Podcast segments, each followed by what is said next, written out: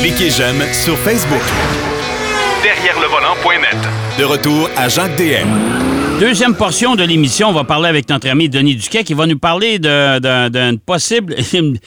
Il a été possible à un certain temps d'une association entre Porsche et Studebaker. Là, Denis, tu vas m'instruire là-dessus. Probablement que j'étais trop jeune, mais Porsche et Studebaker, j'ai de la difficulté à comprendre c'est quoi cette association-là. On va commencer pour ceux qui nous écoutent, les plus jeunes. Studebaker, c'est une compagnie automobile américaine qui a débuté au début du, siècle, du 20e siècle. Ils fabriquaient des, des, pour les chevaux, après ça, ils ont évolué. Mais c'est surtout une compagnie, là, on va se rapporter après la guerre. C'est une, compagnie qui fabriquait des autos dont le design était très révolutionnaire pour l'époque. Des voitures au profil très bas, puis on avait demandé à, Raymond Laurie, le célèbre designer euh, français, qui, euh, pour ceux, ça vous dit peut-être quelque chose, c'est lui qui a dessiné la, bouteille Coca-Cola, euh, Exxon aux États-Unis, l'équivalent de ça ici, puis un paquet de choses. Puis il a dessiné des voitures aux allures très, très particulières pour la, pour la période. Et Studebaker, même dans les années 30, il y avait un modèle qui s'appelait le Dictator. Le Dictator. Dictator.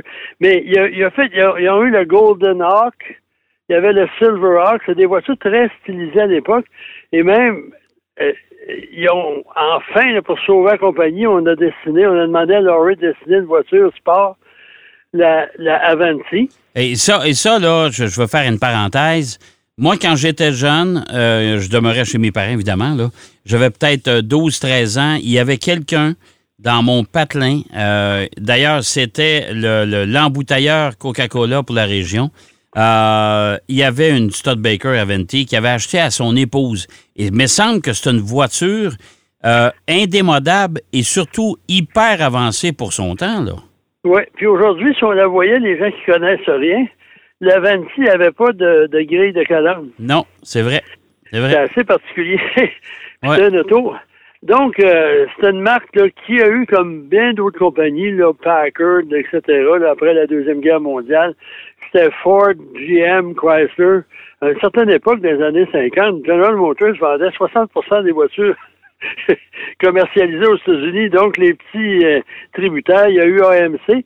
Mais Baker, ils ont eu des problèmes financiers. Ils sont associés à Packard. Ils ont acheté la compagnie Packard, qui était une marque prestigieuse, qui était quasiment une équivalent de Cadillac dans les années 30.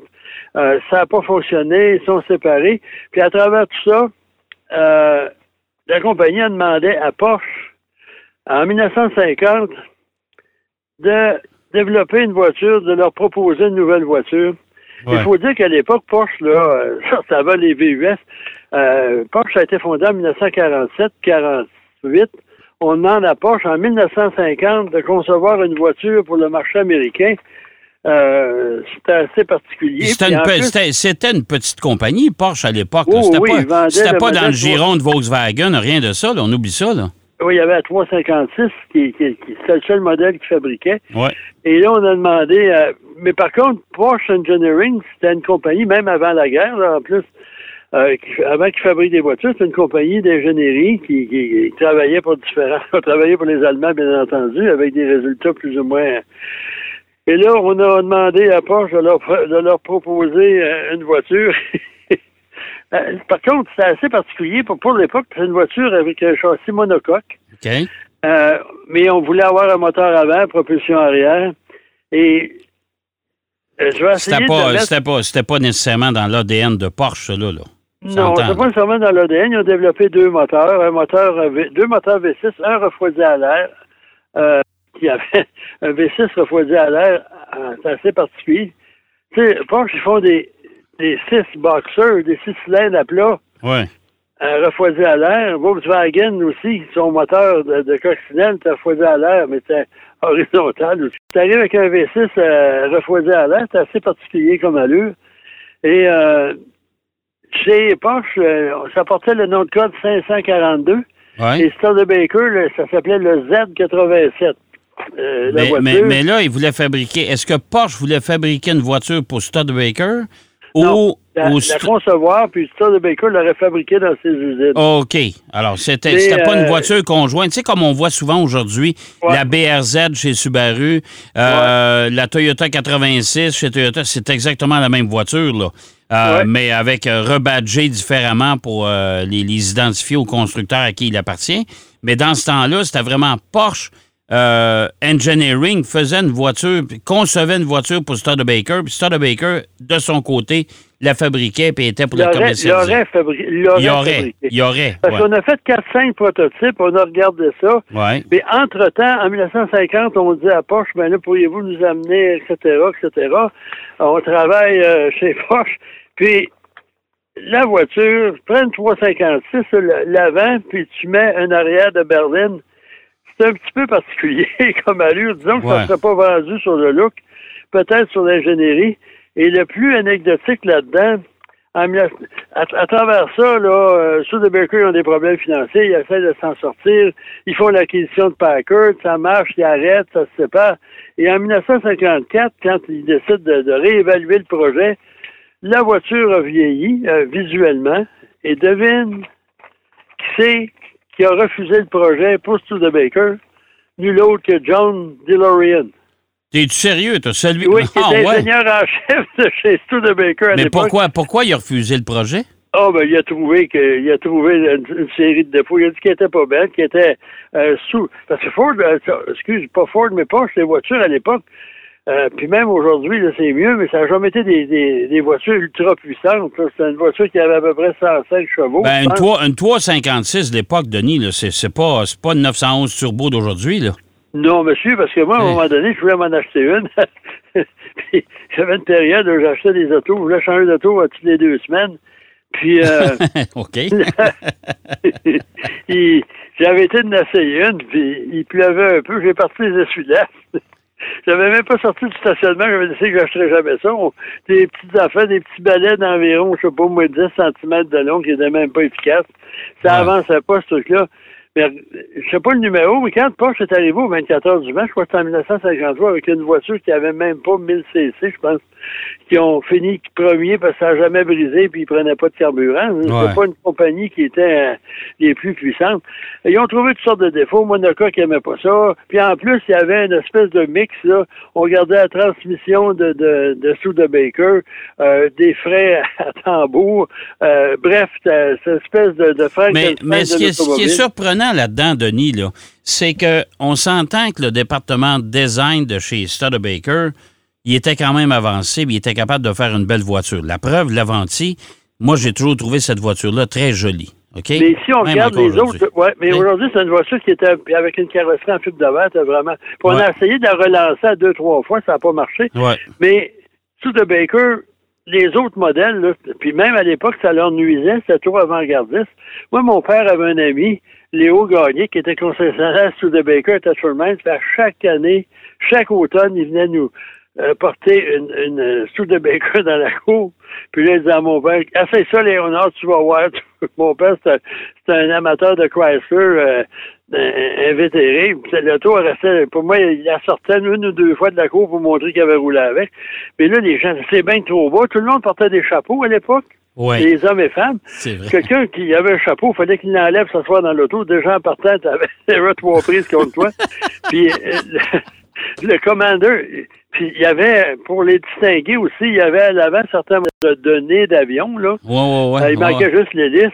Bref, euh, ça n'a pas marché, puis c'est drôle parce que moi, dans l'histoire d'automobile, ce qui me fait, ce qui me passionne puis me fascine, c'est des, des personnes qui sont comme DeLorean chez Studebaker. Il s'en va chez Pontiac. Après ça, il passe à compagnie. Chez Pontiac, c'est lui qui a été le père de la GTO. Ouais, c'est quand même particulier parce que c'est un gars quand même qui a marqué son époque chez, chez GM avec la GTO, Ouais, entre autres. De, de bonne et Ah, mauvaise façon. là, C'est lui euh, qui a- c'est lui. Dans le fond, c'est lui, il n'a pas donné de chance à Studebaker pour une relance possible, là, en disant, écoute, ça, c'est de la Mais merde. il faut dire que ça de Baker, il y avait des bonnes idées. Leur dernière voiture qu'ils ont produite, il y avait une usine au Canada d'ailleurs, hein, parce que l'usine au Canada, elle, elle a fonctionné presque deux ans de plus que celle aux États-Unis à South Bend dans l'Indiana. Et euh, il y avait la Lark, qui qui était une voiture compacte, qui était révolutionnaire pour l'époque. Puis il y avait un, un- un paquet de choses là-dedans, qui, moi, mon oncle en avait acheté une. Puis ce qui m'avait frappé en partant, il y avait des commutateurs à bascule, OK. des rocker switch là, en, en latin. Ouais. Puis l'éclairage du tableau de bord, c'était c'était une espèce de, de rouge-orange pour la nuit. Puis c'était une voiture, mais il y avait comme ben. AMC, c'était un de leurs problèmes, c'est de développer des moteurs, même si tous les Baker avaient l'avantage. Puis ce qui leur nuisait, ils disaient toujours Ah ben là, ça va fermer, c'est pas ci, c'est pas ça. Puis les gens disaient ben, je veux pas. Comme la Vanity, un des problèmes, ça s'adressait à qui? Des winners? Ouais. des messieurs, tu sais, qui veulent, qui sont au-dessus de tout le monde, là. Puis, euh, à ce moment-là, si t'es un winner, tu n'iras pas t'acheter un auto d'une compagnie qui va faire faillite. Ouais. Ça n'a pas aidé, Ouais, en- entre c'est autres vrai. choses. Mais c'est curieux, l'association entre Porsche et l'Amérique, savais-tu qu'il y avait un moteur utilisé dans la Porsche 924 qui était vendu, qui était utilisé dans la, la- certains modèles euh, AMC, dont la Gremlin? Ah, ça, je savais pas ça.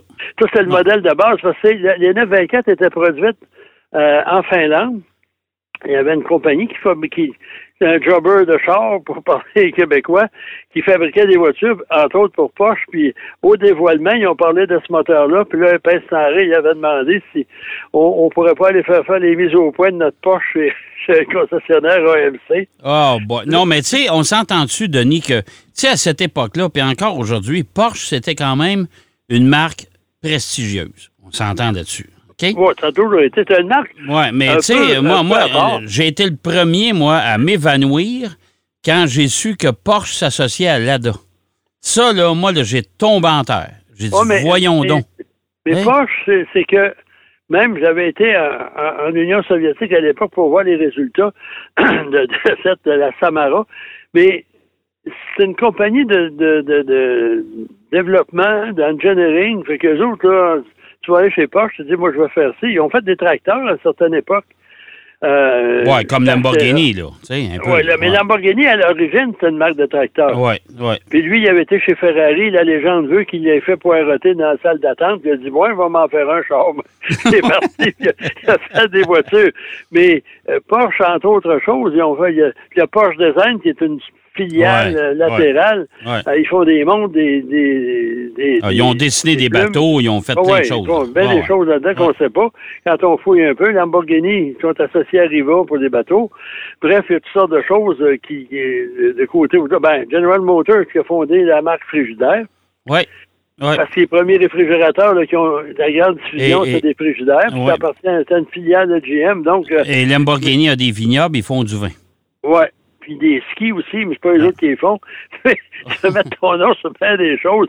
Mais aujourd'hui, avec euh, la Chine, nous, nous, nous, euh, toi puis moi, là, on pourrait arriver avec... euh, si on voulait partir, par exemple, un grille-pain, il faudrait demander à quelqu'un, un ingénieur, de nous dessiner ça, puis de trouver ci, puis de trouver ça. Puis de... Ouais. Là, on va aller en Chine, puis on va dire, là, on va avoir un grille-pain à six tranches Ouais. de couleur bleue, puis dans une boîte en bois, puis s'appelait euh, Duquette et des des haies, Duquette, D et D. Puis Ouais. on va vendre nos grille-pains, puis on dit, ce qu'on a à faire, c'est payer pour, puis on n'aura pas de développement. Ouais, c'est vrai. C'est ce qui arrive dans bien des choses. là.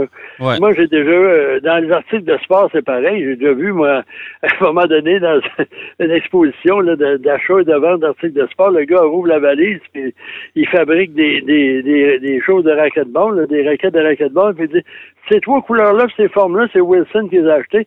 Toi, je peux t'offrir ces deux-là.